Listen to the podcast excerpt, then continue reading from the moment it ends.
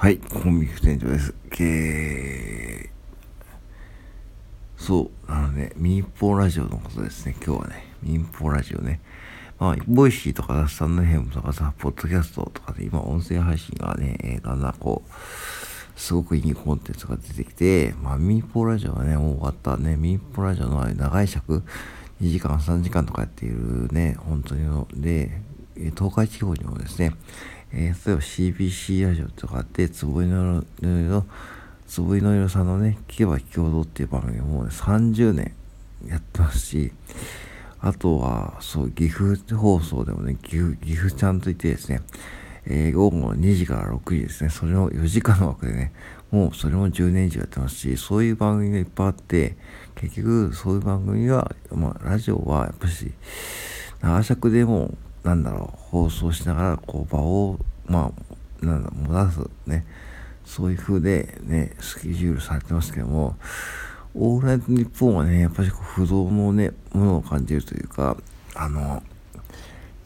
昨日夜中、来年のオールナイトニッポンをね、ちょっと夜中のドリンク整理したからね、えー、聞いた、聞いたんですけども、やっぱしね、ボイシーとかよりもね、なんかいいというかね、なんかこう、ダラダラ感がいいんですよね。民放ラジオって3時間とかの番組って確かにコーナーとかいっぱいあるけども、めちゃくちゃこうダラダラしてるというか、なんかもう好き勝手にもう喋ってますよね。パーソナリティさんと、アシスタントさんとかね、あとダイナイとかで、もう二人でね、うん。で、リスナーさんも、そのなんだろうな、その友達みたいな感覚、要はお便りの今メールを出してそれで読まれたりするとなんかめちゃくちゃ嬉しいし僕もね、まあ、かつてはね、結構、つボイノリオさんの番組に、とか、あと、えー、CBC のエゴーの番組に、北野誠さんのね、えー、番組にたまにお便り出すとですね、結構読まれたりしてたんですね。うん。で、えー、結構ね、それだと嬉しいし、ね、そういう親近感もあるし、なんかね、そこはボイシーとかスタンドエフエムとか音声配信とは違ったこう、魅力を感じましたね。で、本当になんだろうな、ラジオが終わったとは僕で思わないし、ラジオってめちゃくちゃやっぱし面白いし、あのー、その、なんだろうな、プロの方がさ、その3時間喋るっていうことがどんだけこう大変かってことでも、もちろん、ね、それで給料もらってるからね、わかるんだけども、うん、非常にこう勉強になるとこもあるし、その場を持たせるとかね、そういう話の持っていき方とかね、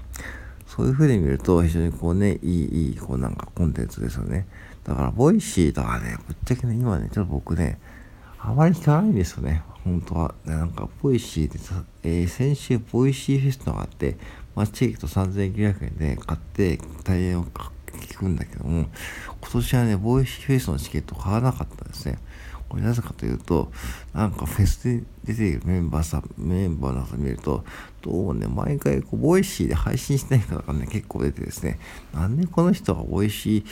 ボイシーフェスに出るのかって思っていてですね、ちょっと僕はそれ疑問って思ってるし、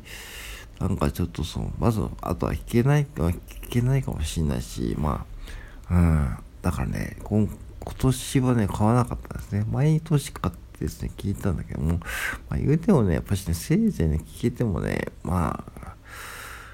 どうだろうな、もう10分の1ぐらいですよね。もう本当に時間もなくなっちゃうし、だから今年はね、メンバー見て、あ、なんか、いつも聞いてる方々のすごい、すごい人気のある方々と、あとはすごい芸能人の方々と集めてやってたんで、なんかね、その、あんまり魅力を感じないっていうか、逆にこう、もっとニッチなこう配信者さんを集めてほしかったのがあるんですね。だから、やっぱりこう、最近ボイシーもちょっと疲れた。で、ボイシーってすごい有益なんで、聞いてるとね、結構ね、疲れるんですよね。その、連続で聞くとですね、次から次へと有益なご情報を話されるんで、まあ、勉強になる反面ですね、まあ、せいぜい聞いてもね、僕はね、3人までは連続で、3人まで連続で、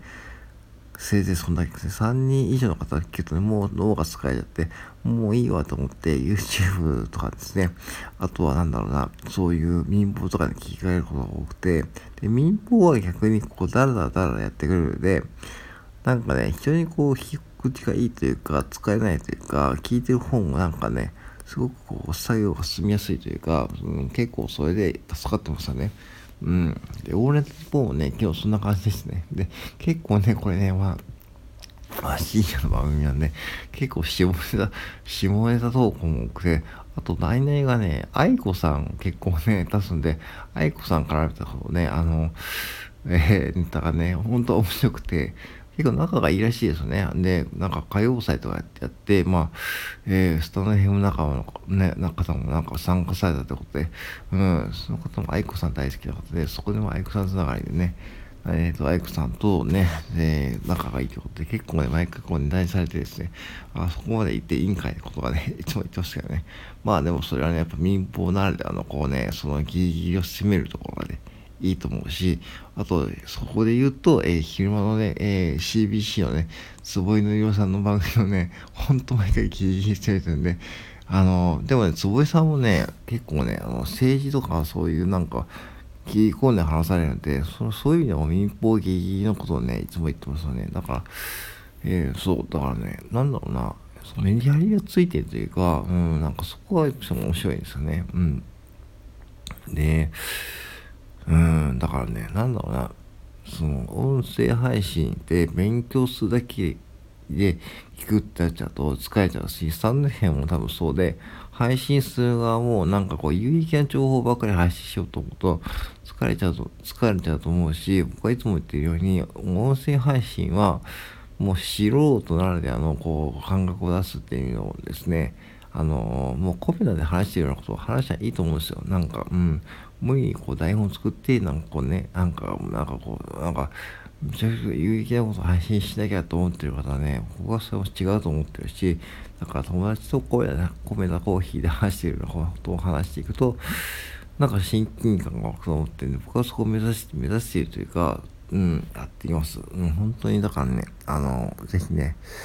今、民放のラジコがね、タイムフリーかな？うん、タイムフリーが、ね、無料で聞けるんで、なんか聞き逃した方も多分ね、今アーカイブとかも残ってるし、聞いてほしいしね、聞いてほしいっていうか、